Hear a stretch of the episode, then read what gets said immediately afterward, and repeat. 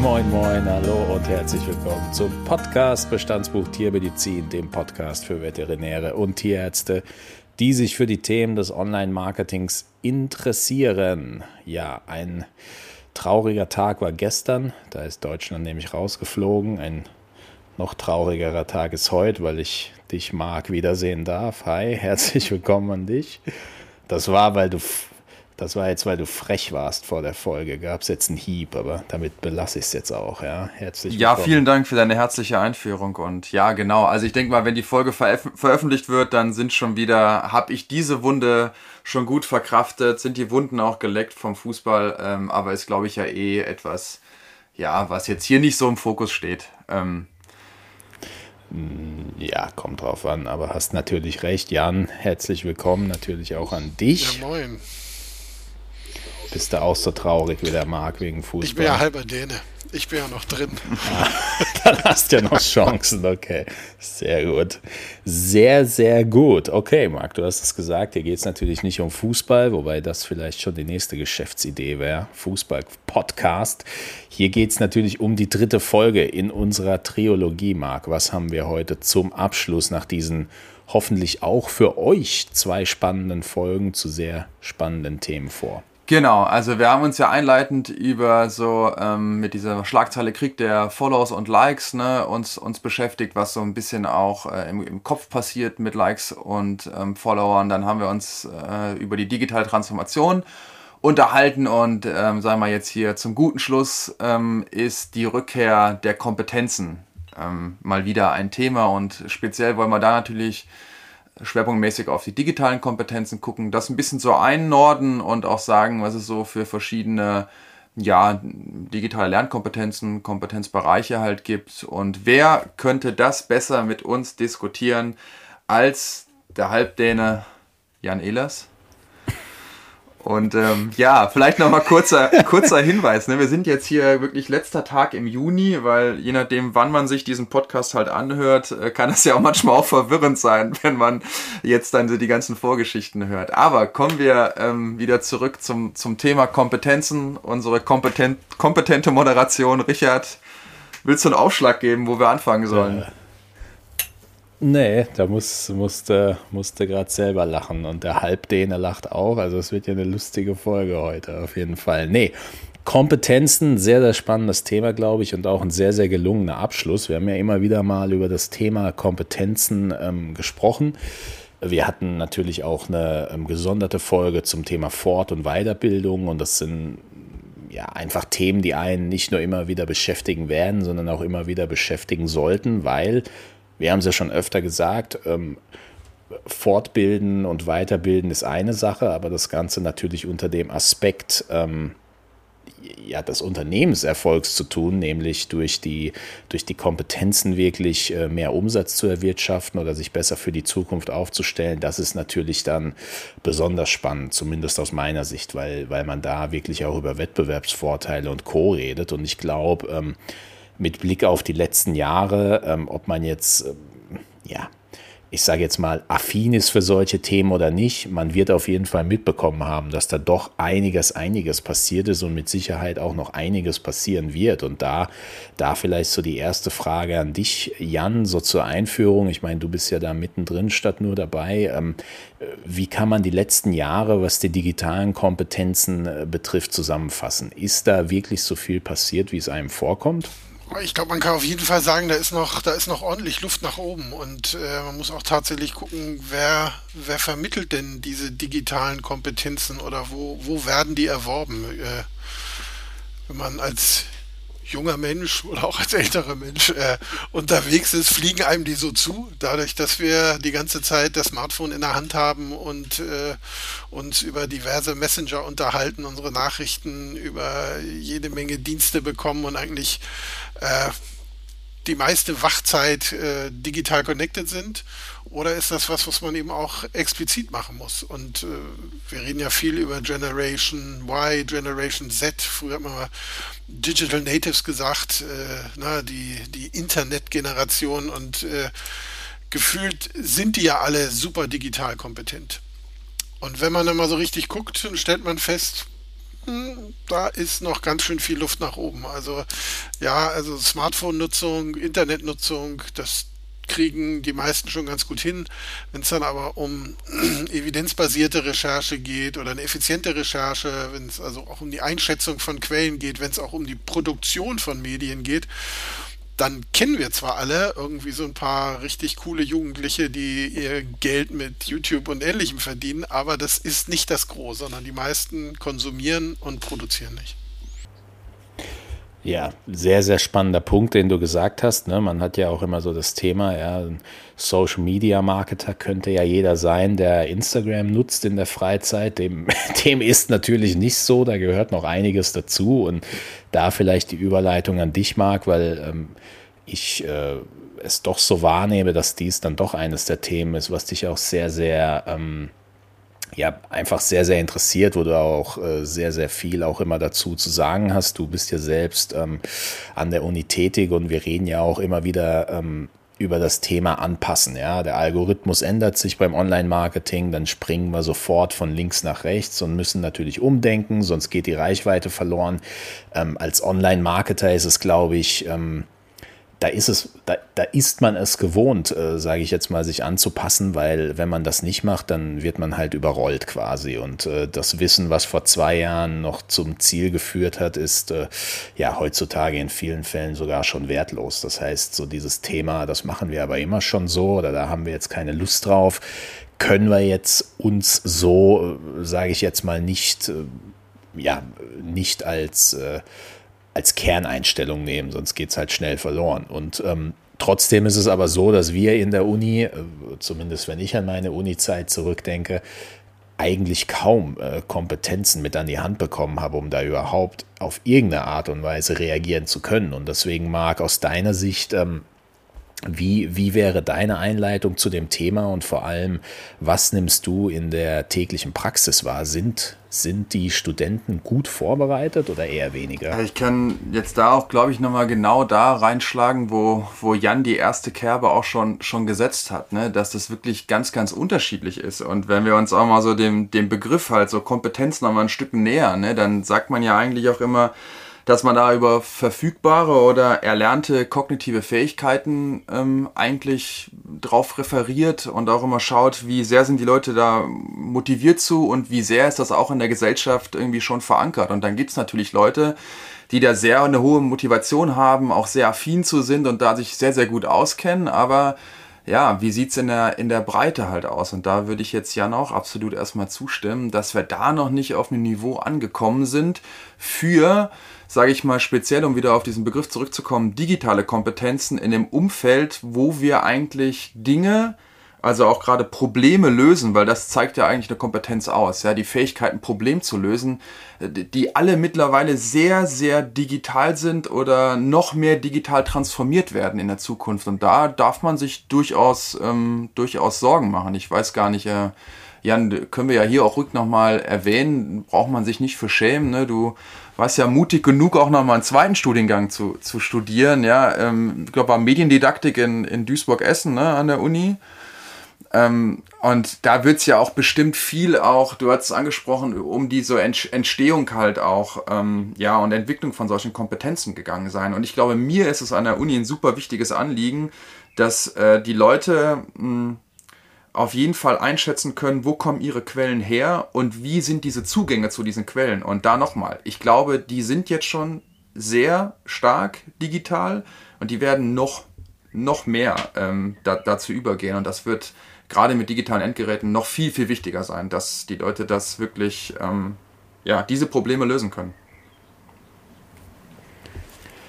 ist, ist natürlich der Klassiker. Ne? Also du hast es angesprochen und das ist ja, glaube ich, in jedem Bereich so. Ähm, man kann, man kann natürlich in Theorie äh, wissen, wie jedes Gerät im Fitnessstudio bedient wird oder wie jeder Social-Media-Kanal funktioniert. Nur wenn man es selbst äh, nicht umsetzt, dann, ja, dann weiß man halt viel in Theorie, aber kann es nicht auf die Praxis anwenden. Und gerade bei solchen Themen ist das, glaube ich, von entscheidender Bedeutung, die ähm, das könnt ihr ja beide einfach mal machen, so dieses Thema Wir haben natürlich viele komplexe Themenbereiche, das ist klar.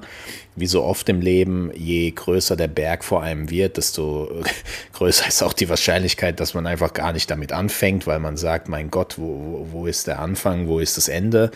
Ähm, ist, glaube ich, aber genauso der Punkt, weil wir haben ja auch immer wieder drüber gesprochen, ja, Online-Marketing für viele Tierärzte eigentlich nur eine Nebensache im, im, allerbesten Fall, weil man hat ja noch seinen normalen Job und hat extrem viel Zeit, äh, die man eben schon geblockt hat in seinem Alltag. Und meine meine Aufforderung war ja immer wieder so dieses Thema, also ich als Außenstehender denke mir, wenn du wirklich dich in diesen Strudel reinstürzt, dann kommst du halt die nächsten 30 Jahre nicht mehr dazu, dich fortzubilden, weil du jeden Tag XY Stunden irgendwie äh, durchballerst und einfach keine Kraft mehr hast am Ende vom Tag, da irgendwas zu machen.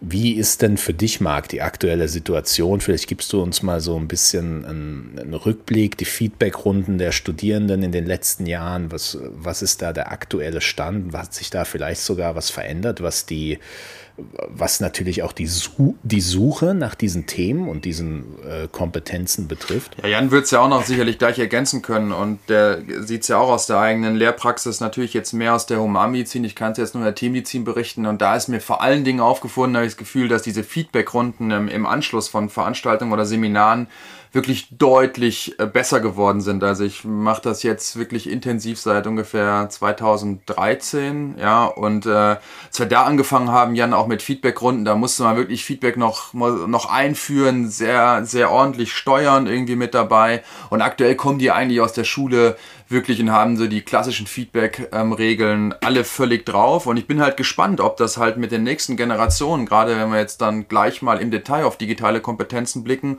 ob das dann ähnlich sein wird und die mit einem ganz anderen ähm, Setup äh, einfach kommen, ja, und das dann wirklich selbstverständlich ist, weil ich auch das Gefühl habe, dass das Tempo ähm, einfach äh, eins ist, das kaum greifbar ist für jemanden, Jan hat es angesprochen, äh, also wirklich Generationen zurück, die noch ähm, vor Internetzeitalter irgendwie unterwegs gewesen sind oder noch älter sind. Ich glaube, die sind einfach dann ähm, weniger von der Technik manchmal ähm, überfordert, sondern eher von der Geschwindigkeit, ist mein Eindruck. Ich weiß nicht, wie du das siehst, Jan. Ja, ich weiß das gar nicht. Also, ähm, äh, also ich glaube, die, die sich mit Digitalisierung beschäftigen und die aus so einer Vor-Internet-Zeit kommen, haben manchmal auch so ein bisschen den Vorteil, dass sie es von Anfang an mitgemacht haben. Na, das sind alles Leute, die irgendwann mal eine Programmiersprache gelernt haben, die irgendwo in der Lage sind, auch zu verstehen, was passiert da eigentlich, was sind Algorithmen, ähnliches. Ähm, Jetzt ganz junge Generationen haben da natürlich ganz viel übersprungen und nehmen es erstmal so hin, dass es so ist und können, glaube ich, auch relativ schnell sich im Konsum anpassen. Ähm, du hast ja gesagt, Kompetenz, dann geht es um Wissen, aber eben auch um Fertigkeiten und Einstellungen. Und ich glaube, dass wer da länger drin ist, diesen Einstellungsvorteil einfach auch hat und damit auch nochmal einen anderen, anderen Blick auf das Ganze hat. Und, und wie so oft, ja, also das Miteinander der Generationen, ich glaube, das, das schafft da tatsächlich den besten Weg. Und ich bin, bin gespannt, also ich hoffe, dass du da recht hast. Ich sehe das mit dem Feedback ähnlich wie du. Ich glaube, da hat sich ganz viel getan. Jetzt sind wir auch eine Feedback-Uni und äh, das geht von Tag 1 bis zum letzten Tag so. Ob das mit den Digitalkompetenzen auch so wird, bin ich gespannt. Also ich hatte den Eindruck, dass die Schulen jetzt nicht während der Covid-19-Pandemie so die Helden der Digitalisierung waren. Ähm, jetzt mal so vorsichtig gesagt. Das, und, und ich kenne diese medienpädagogischen Diskussionen, wann, wann wird denn digital, werden, werden Digitalkompetenzen vermittelt? Und eigentlich im Kindergarten. Ja? Also eigentlich müsste man sagen, ja, es muss im Kindergarten schon losgehen. Und das heißt nicht, dass alle Kindergartenkinder die ganze Zeit mit dem Tablet unterwegs sind.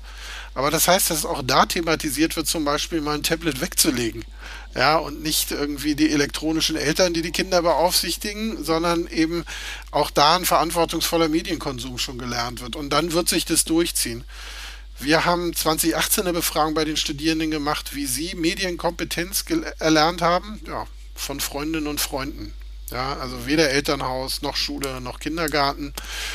Und, und damit ist es im Moment eine Aufgabe, glaube ich, für uns alle. Also für die Unis, aber eben auch für alle äh, Bildungssektoren davor. Das, das ist ja ein spannender Punkt und da direkt die Frage wieder an dich, Jan. Und das ist jetzt einfach ja, vielleicht eine steile These oder aber einfach auch nur mein Eindruck. So diese, ja, diese digitale Transformation und alles, was digitalisiert ist, 4.0, 5.0, Schlag mich tot, das sind natürlich ähm, sehr, sehr spannende Themen und sehr, sehr ähm, spannende Visionen, wenn man an eine digitalisierte Gesellschaft denkt. Und wir müssen natürlich uns nichts vormachen. Deutschland hinkt da in vielen Bereichen durchaus hinterher. Mein Eindruck ist immer, dass diese Vision allerdings für viele einfach nur eine Vision aus Worthülsen ist und viel zu wenig greifbar ist. Und ähm, die, die Problematik, die ich da schon sehe, bevor eigentlich dieser Weg zu den digitalen Kompetenzen begonnen hat, ist, ist dass man halt wirklich ähm, sich mit dieser digitalen Vision nicht ähm, identifizieren kann. Wie geht man denn an so ein Thema heran, wenn man jetzt zum Beispiel auch diese Folge hört und sagt, so die ersten 15 Minuten, die waren mir jetzt viel zu abstrakt. Ähm, wo fängt man denn an, nach seinen eigenen digitalen Kompetenzen, sage ich jetzt mal, zu suchen? Also wie kann man sich an dieses Thema heranwagen? Ähm, ja, also ich glaube, es äh, gibt, gibt ganz unterschiedliche Herangehensweisen. Es gibt natürlich so eine, so eine streng akademische äh, Herangehensweise. Ich schaue mal, was sind Digitalkompetenzen, schaue mir äh, von der EU diesen äh, äh, DICComp 2.0, das sind quasi, die haben aufgeschrieben, was, was sind eigentlich Digitalkompetenzen an, kann da sogar einen Test machen und gucken, ähm, äh, wo stehe ich da. Man kann natürlich auch sehr viel intrinsischer einfach mal reingehen und gucken, was, was bedeutet Digitalisierung eigentlich für mich? Was erwarte ich für mich von der Digitalisierung? Gar nicht das, was mir Spiegel, Fokus, äh, FAZ Zeit oder ähnliche sagen, wie ich mich äh, an die neue Welt anpassen muss, sondern was sind dann eigentlich meine Wünsche, wie ich mir die Welt vorstelle? Weil das, das Spannende ist ja tatsächlich gerade in dieser Transformationsphase, wir, also die Welt transformiert sich nicht von selbst. Da ist nicht irgendein fremdes System, was, was sich irgendwie verändert, sondern wir alle sind das Guter System. Punkt. Wir können im Moment diese Industriegesellschaft 4.0, sagt man, oder Übergang zur Informationsgesellschaft, den können wir mitgestalten. Und da ist natürlich, wenn man es gestalten will, zum Allerwichtigsten, dass man erstmal weiß, was will ich denn eigentlich? Und, und wo nützt mir Digitalisierung und wo macht mir Digitalisierung vielleicht auch Angst? Und auch das mal sich explizit deutlich zu machen, wo fühle ich mich vielleicht abgehängt, was beunruhigt mich? Ähm, das ist eigentlich schon der erste Schritt, so eine Angst loszuwerden und, äh, und zu gucken, äh, was hat das da äh, mit mir zu tun? Und, und dann kann man sich, glaube ich, ganz gut darauf zubewegen. Aber genau diesen Schritt, das nicht als was Fremdes, Gottgegebenes, äh, die, die Sturm- oder Sintflut, die jetzt über einen hereinbricht, zu sehen, sondern ähm, als äh, einen, einen, positiven Veränderungsschritt, den, den man selbst mitgehen kann und äh, wo man selbst auch guckt, äh, was macht mein Umfeld besser, wenn ich irgendwas digitalisiere? Was macht meinen Beruf einfacher? Was macht meinen Beruf vielleicht auch schöner? Was macht mich glücklicher? Ähm, all die Punkte, also das, das wäre meine Herangehensweise. Es klingt so ein bisschen esoterisch. Ich kriege das jetzt auch gar nicht so nicht esoterisch rausgeredet, aber ähm, das ist ja so ein bisschen äh, auf dem Weg zur Utopie. Precht hat ein Buch geschrieben über, über Jägler, Jäger und Sammler, also ähm, äh, wie, wie eine Utopie gestaltet werden kann und beschreibt genau diesen Transformationsprozess eigentlich, der unser Transformationsprozess ist, von uns allen, an dem wir alle mitwirken können und beschreibt es in einer positiven Weise, dass man Lust auf Veränderung bekommt. Ähm, ja, weil, weil jeder, jede der eigene Change Agent sein kann.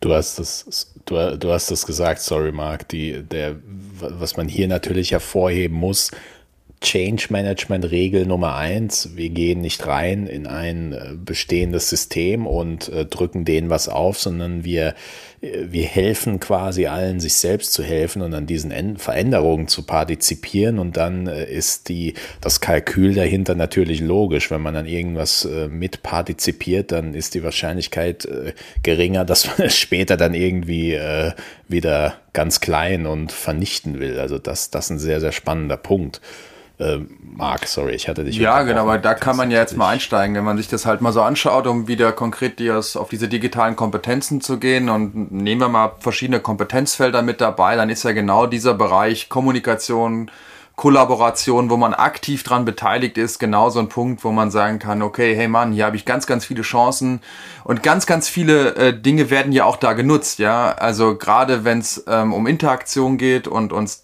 Technologien dabei helfen, inwieweit die nun jetzt immer wieder datenschutzrelevant sind und Sicherheit ist wieder ein anderes Kompetenzfeld, aber dann nutzen wir die auch. Also sobald wir daran auch irgendwie merken, das, ist, das bringt uns voran, das macht uns Freude, dann werden die halt auch ähm, genutzt. Man muss halt nur, glaube ich, schon halt da wiederum sehen, was sind damit gegebenenfalls verbundene Probleme, wie lassen die sich lösen. Ich kann mich noch gut daran erinnern, ähm, meine Mutter sagt jetzt noch, ja, dann schickst du mir eine App.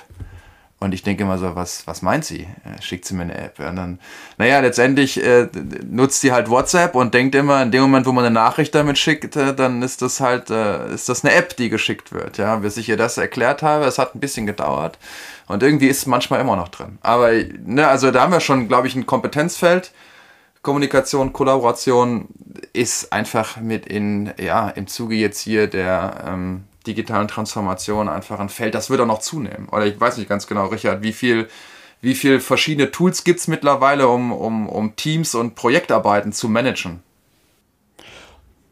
Ja, also da, ne, das, äh, also da gibt es mittlerweile, glaube ich, so viele Tools, dass wir alle gar nicht äh, mit, mithalten können und auch nicht mithalten wollen, weil das, das ist ja genauso der Punkt, mit dem wir ja alle kämpfen. Nicht nur, nicht nur äh, Tierärzte, sondern auch ähm, andere Branchen wie jetzt Marketer, aber auch äh, ja, ich sage jetzt mal auf einer anderen Ebene auch Familienväter. Du, du hast halt immer den Punkt, du hast eine gewisse, ist ja logisch, bis auf dich, Marc, du hast nur Stärken, haben die Menschen natürlich Stärken und Schwächen. Ja. Ne? Und du, du, du bist halt an dem Punkt, ähm, lohnt es sich jetzt wirklich, ist immer meine Frage. Und wenn du als Gründer, und da gebe ich jetzt mal einen Einblick in meine Fettnäpfchen, also ich meine, als Gründer am Anfang, ähm, weiß ich noch, bin ich auf Udemy und habe mir jegliche Videos zu allen Themen angeschaut.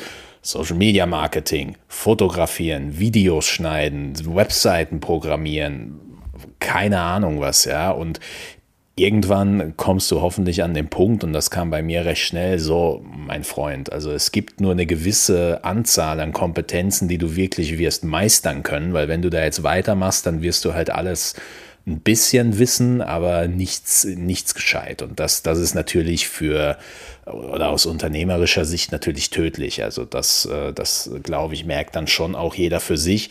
Das darf aber wiederum, und das ist meine Einstellung eben genauso, das darf wiederum dann kein ähm, Schutzmechanismus oder Alibi sein, um sich vor wichtigen Themen dann zu verschließen, dass man nämlich sagt, nö, bei mir ist sowieso alles schon voll und ähm, das mache ich jetzt einfach nicht und ich mache die Augen zu und stecke den Kopf in den Sand. Und ich glaube, das, ähm, das ist auch so die Dynamik, die wir hier so ein bisschen, ja, zumindest mal ein bisschen Denkfutter geben wollen, weil ähm, wann, ist, wann ist der schlechteste Zeitpunkt, um schwimmen zu lernen? Meistens dann, wenn man kurz vorm Ertrinken ist. Und ich glaube, mit digitalen Kompetenzen ähm, ist es halt genauso. Und wenn einer halt jetzt einfach wieder aus unternehmerischer Sicht gedacht, wenn einer sich die letzten drei Jahre mit digitalen Kompetenzen äh, beschäftigt hat, dann wird es halt sehr, sehr schwer sein, denjenigen einzuholen. Und das, ähm, das ist, glaube ich, was, was man sich immer vor die Augen oder zumindest vom Auge halten sollte und vielleicht das so der Motivationskick ist, mag. Jetzt haben wir hier eine steile These, beziehungsweise würdest du diese These auch nach wie vor so vertreten? Und wenn ja, gib mir vielleicht als Außenstehender mal so einen, so einen Vergleich, so diese Verschiebung von den klassischen Schlüsselkompetenzen ähm, zu den digitalen Kompetenzen. Wie, wie kann ich mir das vorstellen? Was waren Kompetenzen, die früher vielleicht wichtiger waren und äh, Kompetenzen, die irgendwie heute viel, viel wichtiger sind, als das vor einigen Jahren noch der Fall war? Ja, ich glaube, äh, früher kann vielleicht der Jan weiter zurückblicken. Der darf man jetzt schon sagen, dass er ja ein bisschen mehr Lebenserfahrung auf dem Buckel hat. Ich kann ja mal sagen, also äh, klar, also das, was an digitalen Kompetenzen, um die jetzt mal wirklich so zu benennen, ähm, äh, ist sicherlich, hat eins haben wir schon gesagt, Kommunikation, Kollaboration als, als so ein Kompetenzfeld mit dabei, aber auch Information und, und Datenkompetenz, also auch nochmal Suchen und Filtern von Daten, habe ich auch den Eindruck, dass die Studierenden eher, und mal ganz ehrlich, Hand auf Herz, machen wir doch eigentlich auch bei dem neuen Thema, suchen wir eher im Netz, als dass wir jetzt nochmal in die Bibliothek gehen oder nochmal uns ein Buch ausleihen, sondern wir sind da recht schnell da online, aber auch da herauszufinden, wie valide sind dort diese Daten äh, mit dabei. Ähm, Erstellung digitaler Inhalte, glaube ich, ist mittlerweile ähm, ja auch ein absoluter Punkt, bräuchte ich dir nicht sagen, machst du tagtäglich, damit verdienst du dein Geld wenn ich da zurückdenke an, an Erstellung von digitalen Inhalten an der Uni, ähm, Jan hat da ja auch ähm, ganz, ganz viel äh, in, in Hannover, teilweise haben wir Sachen zusammen und gemeinsam gemacht. Das war auch nicht immer einfach, da den einen oder anderen Kollegen von zu überzeugen und auch immer zu schauen, unter welchen Lizenzen macht man das. Und ähm, ja, Thema Sicherheit, denk mal auch da, ne? Darf man nochmal an deine Masterarbeit erinnern, oder Richard? Zur Datenschutzgrundverordnung. Äh.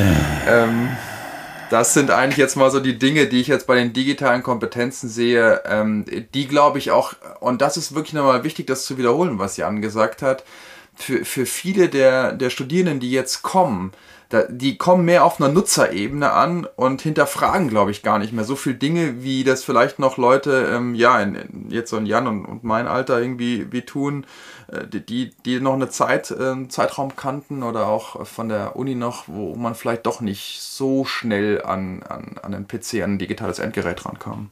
Jan. Ja, du hast ja gefragt, welche, welche alten Soft Skills oder wie hast du genannt, fallen, fallen weg eigentlich. Also ich befürchte, es fallen gar keine weg, sondern sie werden eben auch digital benötigt. Also die OECD hat ja irgendwann gesagt, es gibt jetzt die 21st Century Skills. Also ja, ähm, das, was vorher Schlüsselkompetenzen waren und Soft Skills und Social Skills und was weiß ich. Und ja, da geht es um kritisches Denken, da geht es um Kommunikation, Kreativität, Kollaboration, da geht es um Growth Mindset, also ja, Ver Veränderungsfreude wird man vielleicht auch im Deutschen sagen, ja, also ähm, nicht das Bewahren, das Traditionelle, was wir auch irgendwie manchmal erleben, äh, ne, auch aus Angst so ein bisschen, weil sie alles verändert, sondern genau das Gegenteil nach vorne. Ähm, und das braucht es eben alles auch, auch digital. Und, und was Spannendes, finde ich, ist auch äh, gehört auch noch mit in diese 21st Century Skills. Das heißt Citizenship. Ich weiß gar nicht, wie man das ins Deutsche übersetzen würde. Also äh, Schwer, ja. Bürger. Kompetenzen, also ein, ein, ja. ein demokratischer Teil der Gesellschaft sein vielleicht und, und damit sowohl Rechte und Pflichten wahrnehmen, die einen so eine, so eine offene, freiheitliche Zivilgesellschaft bietet. Also auch das eine ganz wichtige Kompetenz. Und wer mal in Facebook die Kommentare zu irgendwelchen Themen gelesen hat, wird merken, wie wichtig das ist. Also wie schnell wir im digitalen Raum unsere tatsächliche Identität verlassen und äh, Mistgabeln und Fackeln austeilen und bereit sind, äh, eigentlich zu einem Lynchmob zu mutieren. Und, und genau das äh, würde ich sagen, das müssen wir eben, also das müssen wir auch digital können. Ja, also und damit ist eben auch, also ich würde sagen, es ist eine Verantwortungübernahme im analogen und im digitalen Raum, die, die extrem wichtig ist. Und, und die Frage ist immer, würde ich jetzt sagen, wie viel von einem, von einem Bildungsprozess ist eine Fachbildung und wie viel ist eine übergreifende ähm, ja, 21st Century Skills oder Digitalkompetenzenbildung. Und, und da würde ich sagen, dann nimmt dieser Teil, äh, der, der, wird immer größer. Früher hat man Curriculum 4.0 gesagt, also das, was außerhalb der, der, des Fachstudiums stattfindet. Und natürlich ist, sind Fachkompetenzen wichtig, aber die anderen sind bald genauso wichtig. Was mich da jetzt, was mich da jetzt natürlich immer interessiert, ähm, ist, das ist ja was, äh, immer was Cooles, wenn man hört 21st Century Skills und das Ganze wurde ins Leben gerufen. Ähm, wurden diese, diese 21st Century Skills unter dem Aspekt ins Leben gerufen, dass äh, sehr, sehr viele sehr, sehr weit hinterherhinken oder war das eine sehr positive, proaktive Herangehensweise, dass man sagt, wir wir gehen da jetzt aktiv heran und wir werden jetzt noch besser, weil wir, wir haben schon ganz viele Kompetenzen und sammeln jetzt noch mehr. Na, ich glaube einfach gesagt, die Welt verändert sich. Also die Welt, die vorher sehr regional ausgerichtet war, die natürlich sehr auf eine äh, also industrielle Revolution hat ja jetzt erstmal vor Ort stattgefunden, ja, also es wurde unheimlich viel produziert und, und dann äh, ist es immer technologischer geworden und dann hat sich, hat sich die Welt globalisiert. Und jetzt haben wir auf einmal festgestellt, ja, das ist zwar total super, wenn du irgendwie äh, richtig gute Tierärzte, ein richtig guter Arzt oder was auch immer bist. Aber in der globalisierten Welt brauchst du auch interkulturelle Kompetenzen, weil ja. das nützt dir gar nichts, wenn du medizinisch total fit bist, wenn du auf einmal die Hälfte deiner Kundschaft auch kulturell nicht mehr verstehen kannst und gar nicht weißt, wie du mit denen umgehen musst, sodass sie äh, sich wohlfühlen und auch nochmal wiederkommen. Das heißt, man festgestellt, in, in dieser modernen Welt brauchen wir auch andere Kompetenzen, ähm, um gut miteinander umgehen zu können. Und äh, in so einer ganz hierarchisch-autokratischen Gesellschaft muss vielleicht nicht jeder in der Lage sein, ein Problem zu lösen. In so einer viel agileren Gesellschaft, in der wir heute leben, da sagt dir eben nicht immer deine Chefin oder dein Chef, was du zu tun hast. Man muss auch selbst in der Lage sein, kritisch denken zu können, Probleme lösen zu können. Ja, und äh, drehen wir auch hier direkt mal den, den Spieß um, Richard. Wie sieht's denn sonst da aus im Bereich Online-Marketing? Wo würdest du denn sagen, wenn du zu einem Kunden fährst, der jetzt, sage ich mal, wirklich sagt, ich äh, kenne jetzt mal Facebook, Instagram überhaupt nicht und äh, da musst du doch auch sagen, also da sind doch vielleicht, oder welche Bereiche würdest du da nennen, da könnte man jetzt mal ein bisschen fitter unterwegs sein oder digital kompetenter unterwegs sein, damit es mal auch dir das Arbeiten leichter macht. Ja, also du, du sagst es halt, ne? Also die, oder, oder es geht so ein bisschen darauf zurück, was ihr am Anfang beide gesagt habt. Das ist halt immer eine Einstellungssache. Und du hast natürlich die Kunden, die sagen, ich, ich hatte zum Beispiel mal ein super interessantes Meeting mit äh, einem Herrn, der war ähm, 86 Jahre alt und ein bestehender Kunde von uns, äh, der Schuhkeller aus Ludwigshafen, ähm, da ist der Herr Edmund Keller, der Senior der beiden Kellers, der ist äh, mittlerweile 90 Jahre mhm. alt und der versteht Social Media und er weiß auch, was man damit macht und der versteht auch, wie ihm das im Unternehmenskontext helfen kann. Und wenn wir uns jetzt hinsetzen und darüber reden, dann fängt er nicht an zu schmollen und sagt, ja, wir sollten jetzt eigentlich nur noch Print machen und was soll der Scheiß überhaupt, sondern er stellt sich halt die Frage, wie hat sich die Gesellschaft verändert und wie können wir uns als Unternehmen da so einpflegen, einbinden in dieses Gerüst, dass wir halt trotzdem ähm, zum einen entertain und zum anderen aber auch was verkaufen. Und ich glaube, das ist so ein bisschen der Punkt. Ne? Also wenn, äh, ich glaube, es ist grundsätzlich falsch zu sagen, wir möchten uns digitalisieren oder wir möchten online ähm, herangehen, aber wir wollen auf gar keinen Fall Facebook oder Instagram machen, weil das ja eigentlich schon voraussetzt, dass du kategorisch etwas ausschließt, ohne zu wissen, ob deine Zielgruppe dort vertreten ist, ohne zu wissen, ob du da wirklich ähm, Mehrwerte generieren kannst und vor allem du eigentlich schon von Beginn an die, äh, die Prämisse setzt, alles, was außerhalb meiner Comfortzone liegt, kommt für mich erstmal per se nicht in Frage. Und ich glaube, wenn es um das Thema Kompetenzen geht, ist es halt leider meistens so, dieser blöde Spruch, Phrasenschwein, ne, 5 Euro, äh, es tut erst weh, bevor es gut wird. Und das ist, glaube ich, in, mit, mit Kompetenzen halt an ganz, ganz vielen Stellen so. Und natürlich, ähm, natürlich ist es unangenehm und natürlich hat man keine Lust und Return on Investment und tralala. Aber man kommt halt an vielen Stellen nicht dran vorbei. Und wenn man mit einem Growth-Mindset, einem offenen Mindset daran geht und sagt, hey, wir müssen hier was machen und wir schaffen das auch, weil bisher haben wir auch alles geschafft. Ja. Das, das fehlt mir oft so ein bisschen. Also diese, diese Grundeinstellung zu sagen, hey, ich, ich weiß jetzt nicht, was auf mich zukommt, aber ich habe hier einen Experten, der objektiv ähm, mich, ich sage jetzt mal blöd, an die Hand nehmen kann. Und wenn ich mich öffne, dann kommen wir so hin, dass ich das für uns einsetzen kann. Ne? Ja, gut, aber da hätte ich jetzt mal direkt gesagt, ja, der hat auf jeden Fall ja einmal sicherlich weitreichende Erfahrungen im, im geschäftlichen Bereich mit dabei, aber er, er hat halt verstanden, es gibt ein Problem und der hat das identifiziert und hat Bedürfnisse de dementsprechend identifiziert und du sagst ihm jetzt, dass man die halt technisch lösen kann, neben dem alterfahrenen Printmedien, die er sehr wahrscheinlich kennt und der ist da halt einfach offen ähm, ist ja auf jeden Fall auch äh, eine, eine Kompetenz, ja, würde ich jetzt mal sagen. Und die werden halt immer weiter, glaube ich, halt ähm, im digitalen Bereich halt noch, noch streuen, dass die Leute halt wissen, wie sie unter mit Hilfe dieser technischen Erweiterung halt ihre Probleme zu lösen. Ja, absolut. Und auch wenn wir das jetzt äh, wieder runterbrechen, und da sind wir wieder beim Thema digitale Kompetenz, um das jetzt mal wirklich auf einem praktischen Bereich runterzubrechen.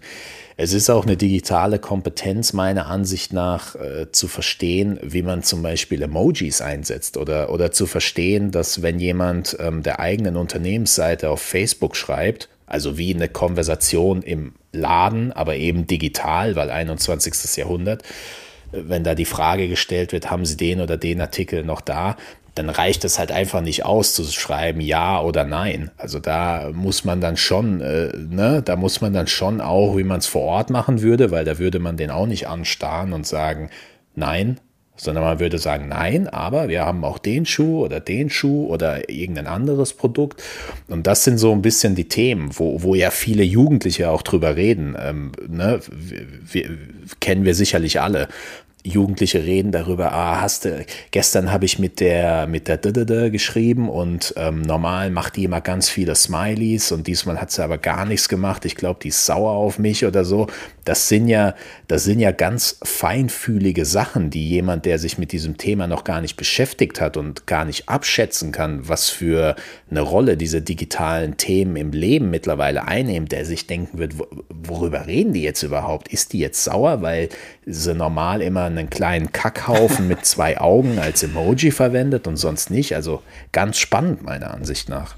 Ja, ich glaube, wir, wir müssen diese digitale Welt als Realität begreifen können ja, und das nicht absolut, irgendwie ja. als so eine, so eine zweite Klasse Realität. Also wenn es gerade in den, in den Rotary Clubs, wo, wo jetzt ja teilweise digitale Clubs aufmachen, wo man sagt, Mensch, wie soll denn da Freundschaft entstehen?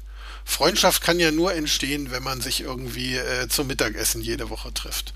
Und wir wissen aber, und, und jetzt nicht nur aus E-Clubs oder, sondern wir wissen das auch aus Gamer-Communities und ähnliches, dass da solide Freundschaften entstehen von Menschen, die sich noch nie real gesehen haben, sich aber ewig online kennen und, und eine, genau so eine emotionale Bindung aufbauen. Das heißt, man muss einfach bereit sein, sich, sich dieser Welt dann eben auch zu öffnen, wenn man, wenn man da reingeht und die nicht irgendwie so als, na, das ist irgendwie nur ein Abklatsch des Ganzen, sondern da finden die gleiche, da findet die gleiche Identität statt, wie wir sie sonst aus sozialen Beziehungen kennen. Da findet die gleiche emotionale und empathische Beziehung statt. Ja, und ge genau das meine ich. Also ich meine, früher jetzt mal, um wieder mal ein bisschen hier äh, auch mal den den, den langen Bart halt mal, mal rein, reinkommen zu, zu lassen, ja. Ähm, früher hat man ja auch Brieffreundschaften gehabt, ja, und das hat, und das meine ich halt mit Tempo, ja. Jetzt geht es einfach super schnell, man kann das einfach ähm, nutzen, du bist sofort im Netz unterwegs, kannst dich sofort connecten, ist völlig egal, wo der andere halt sitzt, wenn man da irgendwie eine gemeinsame Diskussionsebene findet, äh, sympathisch ist, kann man direkt loslegen. Ja, und das meine ich halt auch nochmal, ne, wie einer beschrieben, das, das Tempo ist einfach ein völlig, völlig anderes. Und wer weiß, was noch alles kommen wird. Da sollte man sich schon irgendwie drauf, drauf ähm, ja, vorbereiten.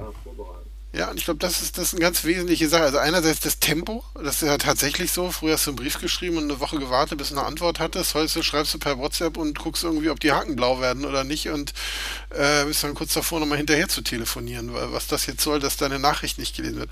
Und diese ubiquitäre Verfügbarkeit. Ja, also und ich glaube, das ist das größte Risiko. Also eine Sache, die immer verfügbar ist, ist das Risiko, dass du sie nie wahrnimmst. Mhm. Ja, also Informationen, die immer da sind das kann ich mir auch noch morgen anschauen. Also das heißt, auch da muss man äh, mit sich selbst arbeiten, dass man auch bei immer verfügbaren Informationen sich trotzdem noch welche aneignet. Ja.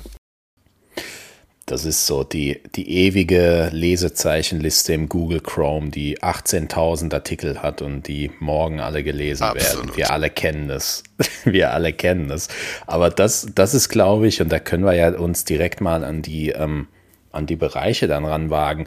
Was ich immer, oder ich sag mal anders, was mit Sicherheit jeder, der in seinem Job jetzt nicht einfach nur Dienst nach Vorschrift macht und, ähm, und irgendwie keinen Bock hat den ganzen Tag bei der Arbeit, jemand, der seine Arbeit gerne macht und gerne Leuten hilft, wie jetzt zum Beispiel jemand, der Social Media Marketing macht, wie zum Beispiel ein Tierarzt, wie zum Beispiel ein Arzt, äh, also ein normaler Arzt, der der müsste sich doch eigentlich freuen, dass er seine, seine seine Hilfe, sage ich jetzt mal, ihr habt es eben angesprochen, egal von wo derjenige mit Problemen zu mir herkommt, ich kann über die digitalen ähm, Medien, Marc, du bist der Experte für Laufenten, zum Beispiel bei dir im Ort, und mittlerweile kann aber auch jemand mit einer Laufente aus äh, Liechtenstein oder aus 800 Kilometer weiter weg dich kontaktieren und deine Expertise einholen und du kannst deinem Auftrag, nämlich den Tieren und damit auch den Menschen zu helfen, ja eigentlich noch besser entsprechen. Also das sind, glaube ich, auch oft Punkte. Natürlich viel Speed, viel, was auf uns einprasselt, 24-7, 365, wir hängen den ganzen Tag ähm, am Telefon.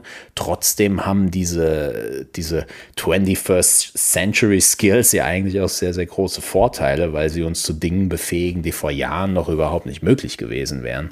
Ja, genau. Und ich glaube halt ganz entscheidender Punkt, man muss eine gewisse Motivation dazu haben. Aber das gehört ja, wie ich es einleitend gesagt habe, halt grundsätzlich zu einer Kompetenz mit dabei. Man braucht eine gewisse ähm, Motivation mit dabei, das, das sich anzueignen und auch da seinen eigenen, eigenen Vorteil halt ähm, zu sehen, beziehungsweise bei der Lösung des Problems das so dementsprechend halt auch, auch zu nutzen. Ja, also völlig, völlig klar. Ich glaube, das ist der total spannende Punkt. Also, nicht zum Sklave der Digitalisierung irgendwo zu werden und noch schneller und noch effizienter und ähnliches, Guter sondern Punkt, ja. reflektiert handlungsfähig sein und eben zu gucken, was sind die Vorteile für mich, was verspreche ich mir davon, was bekomme ich davon und was sind die Vorteile für meine Kundinnen und Kunden ja, oder für meine PatientInnen. Was, was erhoffen die sich von mir? Gibt, ey, gibt ein ewig alt aus den 70er oder 60ern, also eigentlich noch aus der Fernsehtheorie, den Uses and Gratification Approach,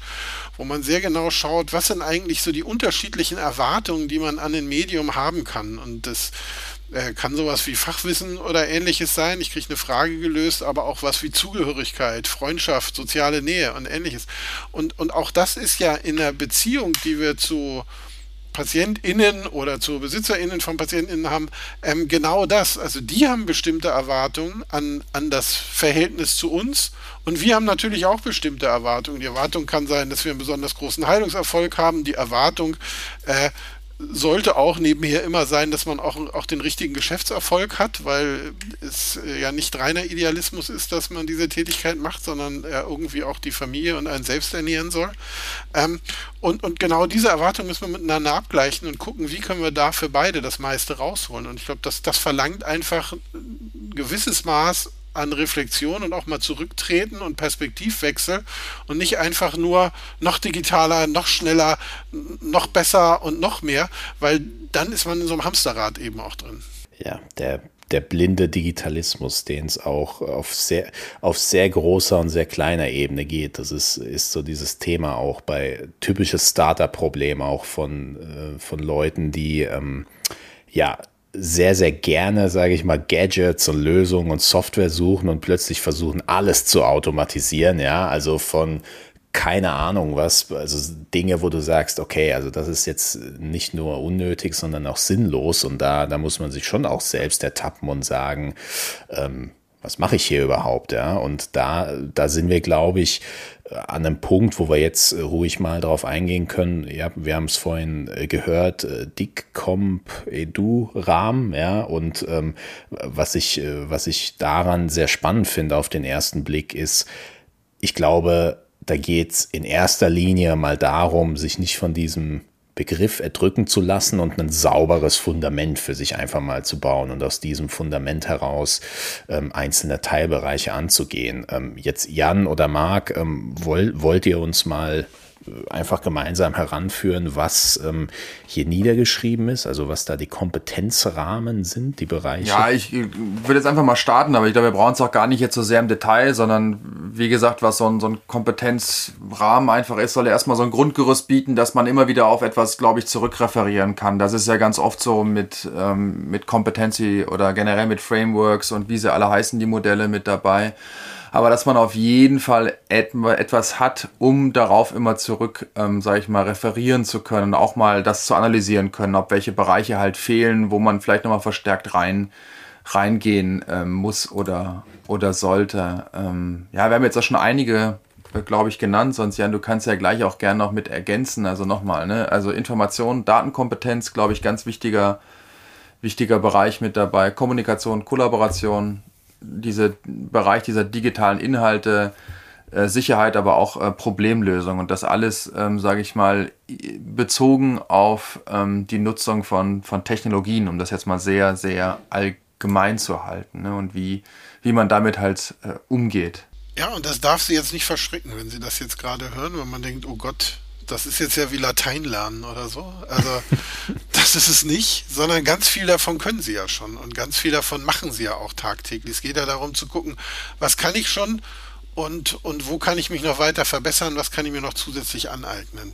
Ähm, sie, sie suchen ja, oder äh, Informationen suchen wir tagtäglich raus und manchmal gucken wir sie bei PubMed nach und manchmal gucken wir sie bei Wikipedia nach und wenn wir kompetent sind, wissen wir, wann wir was nutzen.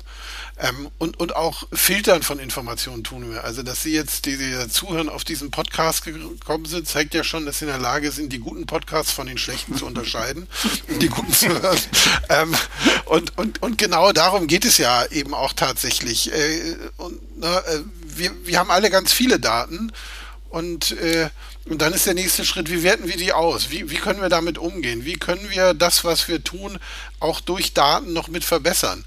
Und, und wo ist da vielleicht auch die Grenze, wo wir sagen, nee, jetzt hole ich mir jemanden dazu, der jetzt nochmal guckt, wie sind meine Medienauftritte und ähnliches und lass mir da das von dem erklären. Verstehe aber dann auch, zieht er mich über den Tisch oder versteht er was von seinem Handwerk? Ähm, mhm. Und, äh, und die, sich das bewusst machen, was kann ich schon, hilft einfach, um den Mut nicht zu verlieren und bewusst machen, was brauche ich als nächstes, hilft, um den Weg gut zu beschreiten und auch zu gucken, wo kann ich mir da Unterstützung holen.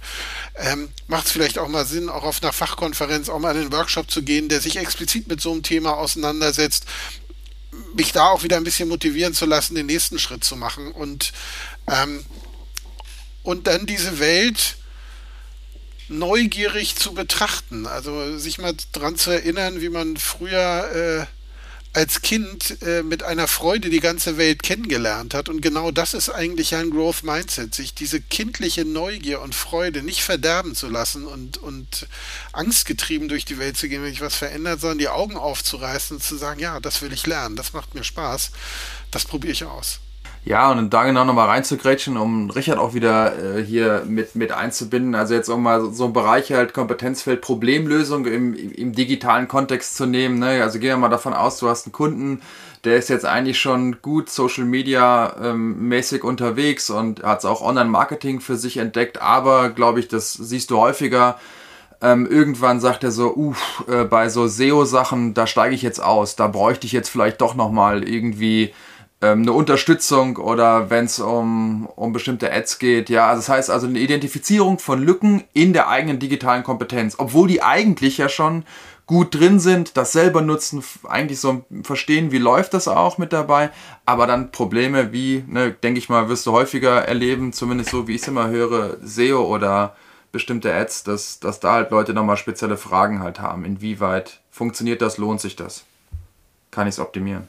Ja, auf jeden Fall. Und man muss es gar nicht am Bereich SEO festmachen oder sonst an irgendwas anderem, sondern ähm, man merkt eigentlich, dass diejenigen am meisten profitieren, sowohl von der Beratung als auch von einer eigenen, ich sage jetzt mal, einem eigenen Lernplan, ist eigentlich genau das, was der Young gesagt hat. Die ähm, man kann natürlich als äh, Mensch mit ganz viel Wissen äh, heranwachsen und irgendwann hat man seinen Doktortitel und ein gewisses Ansehen und man hat ähm, sehr, sehr viel erreicht und wird vielleicht auch so äh, wahrgenommen, auch berechtigterweise, weil man eben viel gemacht hat und viel Wissen angehäuft hat. Trotzdem sollte man, ähm, ja, sollte man sich selbst dahingehend nicht im Weg stehen, dass man sagt, so, weil ich jetzt einen bestimmten, äh, bestimmten Stand habe, bestimmten Wissensstand, darf ich keine blöden Fragen mehr stellen, weil genau das ist ja bei einem Thema, von dem man keine Ahnung hat, eigentlich gang und gäbe. Und für uns als, äh, als ähm, Dienstleister, egal ob das in der beratenden oder in der ähm, monatlichen Zusammenarbeit ähm, der Fall ist, ist es halt unglaublich wichtig ähm, zu verstehen, ob wir gerade über das Gleiche reden. Und wenn äh, der Kunde denkt, was redet der Idiot überhaupt, dann hilft es mir natürlich wenig, wenn er jetzt in dem Moment dann nicht die Frage stellt, äh, sorry, äh, wir haben jetzt besprochen, dass äh, ich Ihnen was liefern muss, aber ich weiß nicht genau was, ja, und ähm, können Sie mir das nochmal erklären? Und ich glaube, diese kindliche Herangehensweise, die äh, gestern war unser Patenkind äh, hier wieder vor Ort, das stellt einfach zu allem eine Frage, was, was, was er irgendwie nicht versteht und dann kriegt er auch recht schnell eine Antwort und beschleunigt somit halt seinen Lernprozess. Und ich glaube, das ist halt ähm, so eine Grundeinstellung, die man auf jeden Fall mitnehmen muss und mitnehmen sollte. Ja, das ist ein super Punkt, ne? Das ist selbst bei meinen so. Also ich kann jetzt nur ähm, sagen halt, wie es bei einem, bei einem Fünfjährigen, bei einem Siebenjährigen ist. Und wenn irgendwie eine Frage dabei ist, die man nicht beantworten kann, dann sagt er ganz schnell, ja Papa, können wir nicht im Internet nachgucken? wenn ich halt sage, ja, weiß ich jetzt nicht, ja, warum das so ist, dann sagt er direkt, ja, können wir nicht im Internet nachgucken? Also, und das sagt mir halt ein, ein Fünfjähriger, ne? Wobei ich natürlich dachte, dass du schlauer bist als das Internet, als wandelndes Lexikon. Ja, ich habe, du, du, hast ja, du bist ja in der in der falschen Annahme, dass ich ja keine keine Schwächen habe, nur Stärken. Ne? Deswegen habe ich gedacht, ich bringe das mal direkt ein Beispiel aus der Praxis. Ja, aber alles gut, alles gut. Nee, aber mega spannend. Ich glaube auch mega. Ähm, mega relevant, vor allem auch in den nächsten Jahren. Jan, wie, wie, wie können wir das, äh, wir haben es ja an den richtigen Stellen hoffentlich schon konkret gemacht, äh, trotzdem jetzt nochmal die Frage mit, mit Blick auf die Studierenden, welche Kompetenzen sind denn notwendig, um nach dem Studium erfolgreich zu sein, aus deiner Sicht? Also ich glaube, äh, digitale Informationskompetenz ist, ist, ein, ist ein ganz, ganz wichtiger Bereich. Ähm, einerseits ähm, natürlich um kommunizieren zu können, ja, also auch, auch um sich mitteilen zu können, auch, auch der ganze Bereich Praxismarketing und ähnliches spielt da mit rein, aber auch um auf dem Stand des aktuellen Wissens zu bleiben. Auch, auch da verändert sich äh, die Medizin, auch die Tiermedizin, äh, stündlich wollte ich schon fast sagen, äh, aber ähm, natürlich unheimlich schnell und, und all das, mit dem wir ausgestattet wurden am, äh, und am Ende des Studiums dann in die Praxis entlassen werden, das trägt uns nicht mehr durch äh, bis äh, zur Rente sondern ne, wir müssen lebenslang lernen und, und lebenslanges Lernen wird im digitalen Raum stattfinden. Das, das muss man sich eben auch ganz klar machen.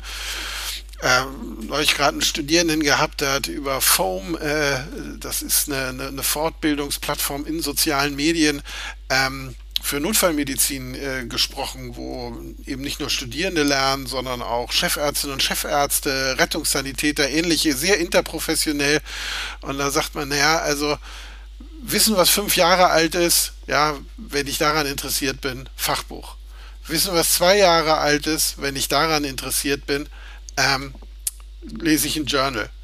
Wissen, was jetzt aktuell ist im Moment, dann gehe ich, äh, dann gehe ich äh, auf eine Tagung. Und wenn ich wissen will, was kommt und was wirklich Cutting Edge ist, dann bin ich in sozialen Medien in den richtigen Zirkeln unterwegs. Das heißt, also da merkt man, wie, wie wichtig äh, da auch Digitalkompetenz fürs lebenslange Lernen ist. Und dann äh, kommen natürlich auch nicht digitale äh, Fähigkeiten, Fertigkeiten mit dazu. Ähm, Kommunikation, äh, Citizenship haben wir angesprochen. Äh, betriebswirtschaftliche Kenntnisse, glaube ich, ist unheimlich wichtig für Menschen, die im medizinischen Bereich unterwegs sind. Und, und das sollte man nie vergessen, auch Fachkenntnisse, Fertigkeiten werden ihren Wert nicht verlieren. Also äh, es kommt eher noch was dazu. Es ist nicht so, dass man sagen kann, na gut, komm, ey, kannst ruhig schlechte Medizinerin sein, Hauptsache du kannst Facebook gut. Äh, so ist es nicht. Ähm, also alle die, die jetzt da erschrocken davor gesessen sind gesagt haben, oh Gott, habe ich jetzt umsonst so lange studiert. Nein, äh, es ist schon auch gut, wenn man ein Messer in der richtigen Hand halten kann und Krankheiten diagnostizieren kann und ähnliches. Marc, was, was würdest du sagen? Was sind aus deiner Sicht Kompetenzen, die, ähm, die nicht nur während des Studiums mal gehört werden sollten, sondern dann auch hoffentlich nach dem Studium in die, in die, in die, in die Tat umgesetzt werden in der Praxis? Genau, jetzt hat der Jan natürlich ein ganz schönes Brett vorgelegt. Ne? Also das kann ich alles nur, kann ich alles nur unterstreichen. Bin ich, bin ich völlig bei ihm. Ähm, äh, vielleicht wirklich bei diesen, bei diesen Dingen, wo ich so denke, Obacht geben, dass wir jetzt nicht Generationen kriegen, die das wirklich rein nur nutzen und gar nicht mehr da, dahinter äh, sind und nachfragen. Wenn ich mich dran erinnern kann, wann ich das erste Mal so ein 286er hochgefahren habe, äh, ein DOS-Boot gesehen habe oder wenn irgendwelche Probleme da waren, dann hat man Sachen halt noch wirklich händisch lösen können. Man, man war, war sehr stark an dieser Materie dran, um jetzt wirklich Plastisches was aus der IT zu nehmen ich glaube, das geht, geht erstmal gerade alles weg, weil das alles funktioniert. Und die Leute, ne, also gerade beschriebenes Beispiel bei meinen Kindern, die benutzen auch intuitiv ähm, so, ein, so, ein, so ein Tablet oder ein, oder ein Handy halt mit dabei, aber ich glaube, der Prozess dahinter, bis zu einem gewissen Grad sollte man da auch versuchen, das irgendwie so zu, zu verstehen, ja und auch vielleicht sich zumindest ähm, damit so äh, auseinanderzusetzen in den Momenten, wo man es braucht und wenn man Bock drauf hat und Motivation dazu, dann auch gerne mehr. Aber genauso wie wir eine Quelle hinterfragen, ähm, wie, wie gut die ist und wie gesichert die ist, darf man sich auch bei der einen oder anderen ähm, Technologie auch dahinter mal fragen, wie funktioniert das eigentlich? Weil, wenn man dann mal ein Problem hat, und das sehe ich äh, auch täglich, naja, dann kann man sich an gewissen Stellen auch einfach mal selber helfen. Ähm, weil man dann doch vielleicht nicht ähm, per WhatsApp jeden um halb vier nachts irgendwie kriegt. Das wäre so ein Bereich, den ich noch ergänzen äh, wollen würde. Also dieses äh, allgemeine Struktur und vielleicht technische ähm, Werkzeug dafür auch ähm, damit sich ein bisschen auseinanderzusetzen und vielleicht Lösungswege dazu finden. Darf ich noch einen analogen Punkt machen? Ja, also, gerne. Äh, also, weil wir reden ja ganz viel über Digitalkompetenzen und die OECD sagt, ja, digitale Kompetenz super wichtig, Lernkompetenz super wichtig und die haben auch noch einen dritten Bereich, den, den ich auch super ansprechend finde und ich glaube, der, der ist wirklich essentiell. Das nennen die Lebenskompetenz. Mhm. Und ich glaube, das ist, das ist in all diesen Digitalen so super wichtig, dass man sich also trotz Growth Mindset und allem eben auch nicht drin verliert, sondern dass man auch in der Lage ist, das Ding wegzulegen, äh, äh, auch Natur zu genießen, sich selbst irgendwie zu merken, ne, auch eine eigene Gesundheitskompetenz weiterhin zu behalten, also ein eigenes Körpergefühl und ähnliches. Und dann gehören natürlich sowas wie soziale Fähigkeiten, Führung und Co. auch mit da rein. Und auch das ist natürlich in der globalisierten Welt ganz, ganz wichtig sich selbst nicht als Ameise zu fühlen, sondern als Individuum. Genau, und das wird Richard auch nochmal bestätigen können. Auch dieser Bereich, wir haben es jetzt oft genug gesagt, aber ich glaube, auch hier müssen wir es nochmal sagen. Also gerade Kommunikation, aber vor allen Dingen empathisch zu sein. Ja, wenn wir wieder über den medizinischen Bereich halt stellen, äh, sprechen. Und auch das wird man ja merken in sozialen Medien, in Medien, ja. Also wie gehe ich da um? Also wie reagiere ich, wie kommuniziere ich da und wie lässt man dort auch Empathie halt ähm, ja, wirken und wie kann man da empathisch reagieren. Ich glaube auch nochmal ganz, ganz wichtige Dinge, die, die noch kommen werden, ja. Gerade wie kann ich das trans transformieren halt mit einer technischen Variante. Ja, die, bevor wir da noch einen Schritt weitergehen, nochmal vielleicht einen Punkt zum Jan, weil ich den auch ganz, ganz wichtig finde und auch ähm, selbst äh, viel darüber spreche. Ne? Also man, man kann digitalisieren und man sollte es auch. Man sollte sich aber an vielen Stellen nicht selbst erdrücken. Und für mich sind so typische Beispiele, die, glaube ich, jeder nachvollziehen kann. Man kann sich ein RSS-Feed anlegen über Feedly und äh, verschiedene Quellen da sammeln, um auf dem Laufenden zu bleiben. Man kann sich aber auch dadurch Fake-Arbeit schaffen und ein gutes Gefühl verschaffen, indem man irgendwie täglich 800 Artikel, sage ich jetzt mal, damit einem Haken abklickt, nur damit man sich auf die Schulter klopft und sagt, ja, wieder das Postfach von meinem RSS-Feed geleert. Genauso kann man bei Google Alert sich verschiedene Keywords einstellen, wenn man zum Beispiel ein Experte in einem Bereich ist und dort immer als erstes sehen will, wenn was Neues, Wissenschaftliches veröffentlicht wurde. Man kann aber auch alle möglichen Wörter über Google Alerts tracken und verbringt den halben Tag damit oder die halbe Nacht irgendwie Sachen zu lesen, die jetzt vielleicht gar nicht so wichtig wären. Und das ist, glaube ich, dieser, dieser ständige, dieser ständige Kampf, den man auch gewinnen muss, ja, diese Reizüberflutung. Man drückt sich durchs Handy von Facebook in Instagram und hin und her, um dieses Dopamin zu bekommen, wieder eine neue Nachricht. Da muss man schon auch mal an den Punkt kommen und sagen, ähm, ist jetzt gut für heute. Ne? Und das, das ist, glaube ich, auch eine Fähigkeit. Ich weiß jetzt nicht, ob sie in den Bereich, wahrscheinlich dann in deinem Bereich fällt, ähm, den du eben genannt hast, Lebens, wie, wie war es? Leben, Lebenskunst, Lebenskompetenz. Lebenskompetenz. Genau, Lebenskompetenz war es, ja. Ja, genau. Ist ja aber, auch definitiv, ja. Ja, da auch einfach mal zu wissen, wann gut ist. Ja, weil man einfach auch dann zu viel unterwegs war, digital und mal äh, dann, dann Riegel halt äh, dann vorschiebt, ja. Auf jeden Fall hm. mit spannender Bereich. Ich äh, würde direkt mal gerne einmal überleiten, weil da ähm, haben wir ja jetzt in die Bundestagswahl steht ja so ein bisschen vor der Tür und ähm, dann ist jetzt hier auch vor Machen kurzem... Jetzt Wahlempfehlung? nee, nee, da soll mal jeder selber entscheiden. Darf ich eine Farbe sagen? Darfst du gleich gerne auf jeden Fall sagen, wenn es keine Regenbogenfarbe ist. Das wird ja nicht überall gerne gehört. Ähm, bei uns oh. schon hier in dem, in dem Podcast. Aber ähm, genau, also es gibt ja jetzt mittlerweile halt so Forderungen, halt Bundestagswahl, der BPT, also Bundesverband Praktizierender Tierärzte, hat da auch nochmal ähm, Schreiben zu mit aufgesetzt am, am 15. Juni ähm, mit drin. Und ähm, ja, ich sage mal, digitale Kompetenzen waren da auf jeden Fall jetzt nicht groß drin, obwohl es ja immer so ein, so ein schönes Schlagwort äh, mit, mit dabei äh, ist.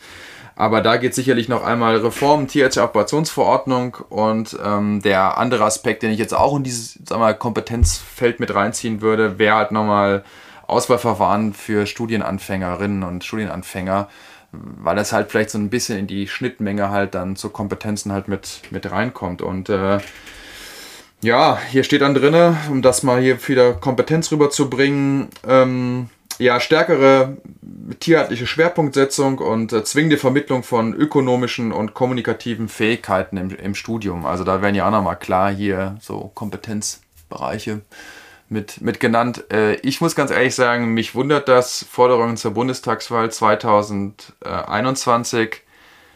Ich weiß gar nicht, dass diese Forderung muss doch länger sein als dein Bart, Jan, oder? Ja, die muss also äh, ökonomische Kompetenzen und da ist ja der BPT wirklich lange schon dran und, und ich finde das auch gut, dass die da nicht nachgeben. Also ich glaube, es gibt überall mal Wahlpflichtfächer oder kleine Kurse mittlerweile ja. an den Unis, teilweise auch vom BPT direkt angeboten aber es gibt eben äh, keine, keine Lehrstühle und, und, und nicht wirklich äh, curriculumsintegrierte Teile. Und äh, wir haben gerade, äh, also äh, bei uns von der, von der Wirtschaftsfakultät aus eine, eine äh, Dissertation laufen, die sich um die, um die Zukunft der Tiermedizin aus betriebswirtschaftlicher Sicht dreht. Und, und da stellen wir fest, ja,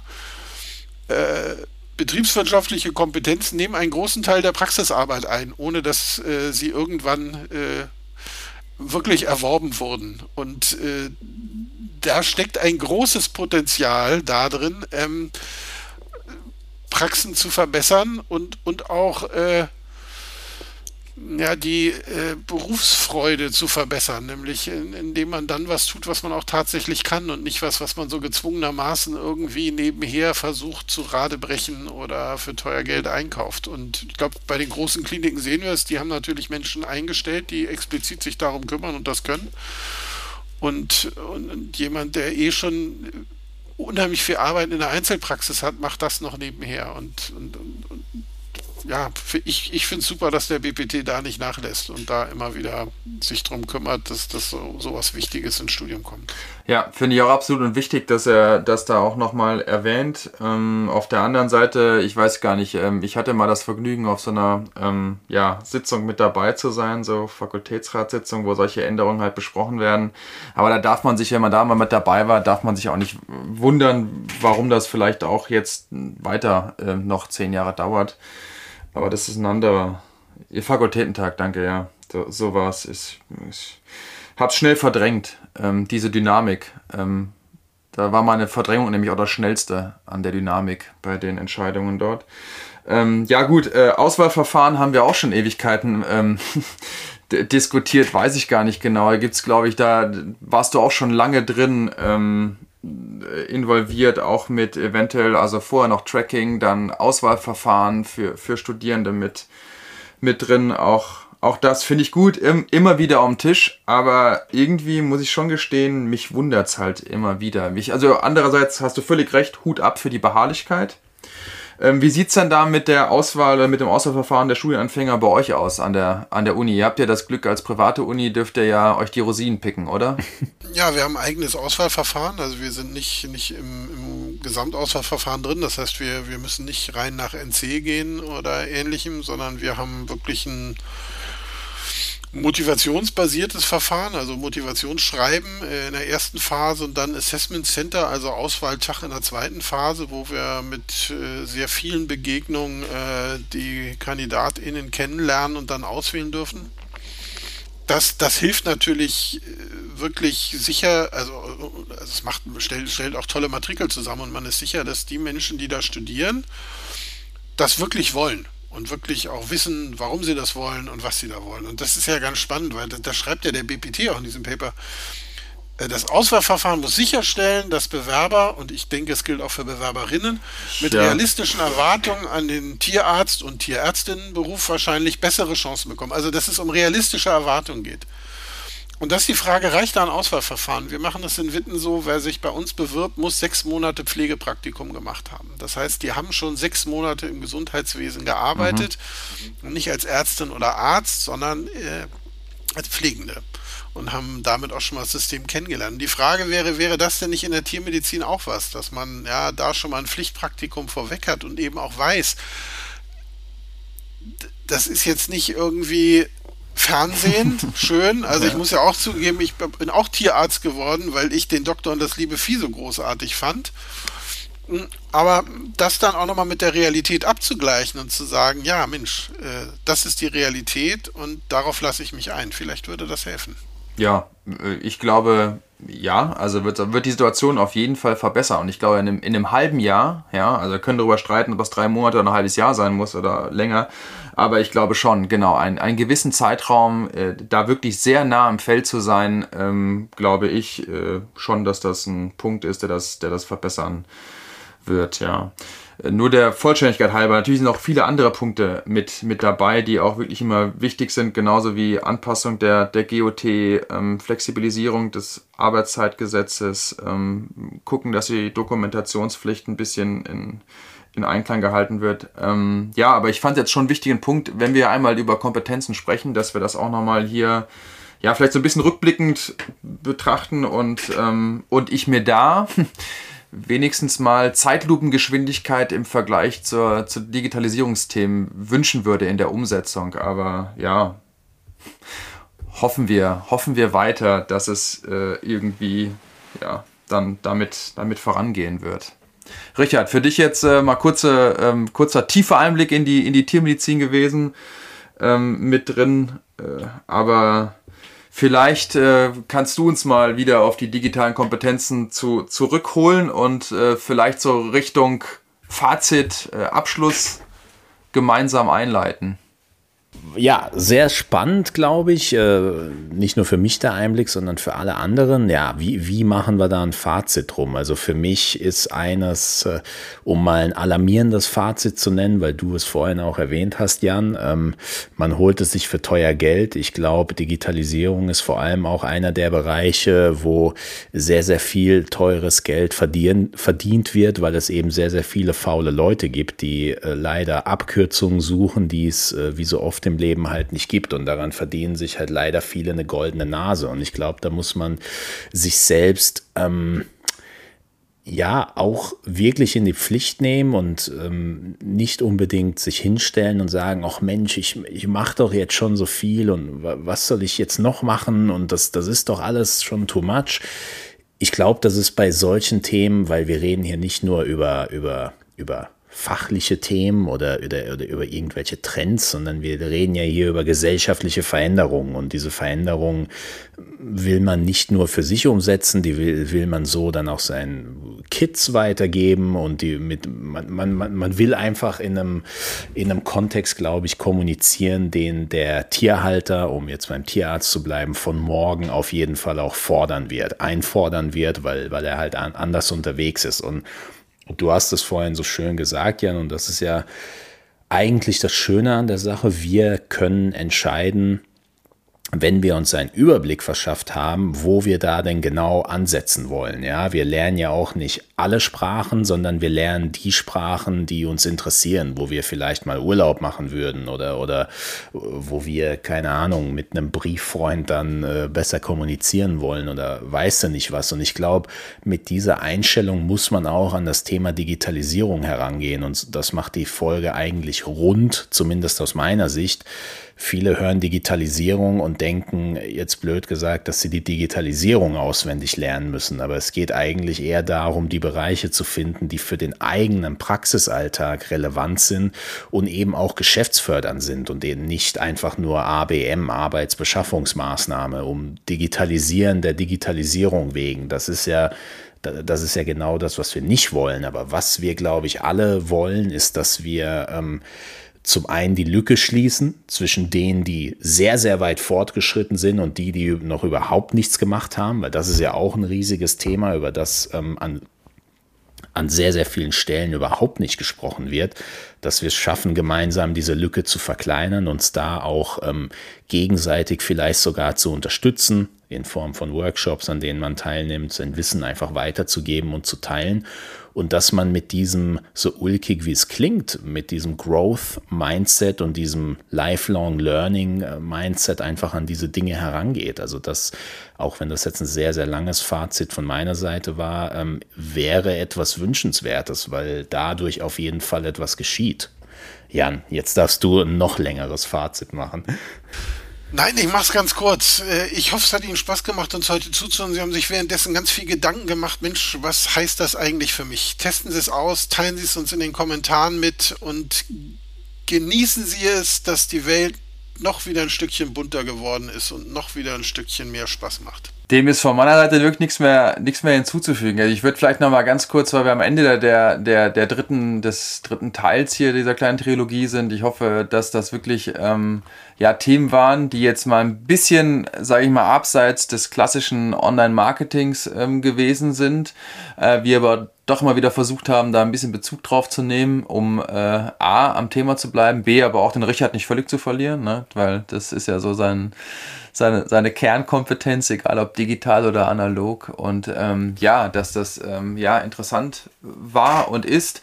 Wir aber auch ähm, danach wieder in der nächsten Folge mit knallharten Online-Marketing-Themen kommen. Nicht wahr, Richard? Wir wissen noch nicht welches, aber wir kommen mit knallharten Online-Marketing-Themen. Auf jeden Fall sehr, sehr spannend. Ich hoffe, wir werden auch äh, in Zukunft so einen Blick über den Tellerrand immer wieder drin haben. Ähm, vielen Dank an der Stelle, Jan, an dich. Ähm, wir wir freuen uns immer, wenn du dabei bist. Wir freuen uns noch mehr, wenn wir uns mal wieder persönlich sehen. Wir werden von dir natürlich wieder die, die Links und alles Mögliche reinpacken, dass die Leute dich auch finden und mit dir da auch äh, gerne sicherlich tiefer einsteigen können in die Diskussion. Du hast jetzt als Gast ja natürlich das letzte Wort. Oh, vielen Dank, dass ich mit dabei sein durfte. Es ist mir immer ein Fest mit euch und ich hoffe, bald mal wieder mit einem Getränk in der Hand und nicht nur Kamera vermittelt, sondern ganz analog. Danke, dass ich mit dabei sein durfte. Sehr, sehr gut. Dann wünschen wir dir und den Dänen natürlich noch alles Gute in der EM. Da drücken wir auf jeden Fall die Daumen. Es äh, war mir ein Fest und äh, bis zum nächsten Mal. Macht's gut. Tschüss. Bis zum nächsten Mal. Ciao, ciao.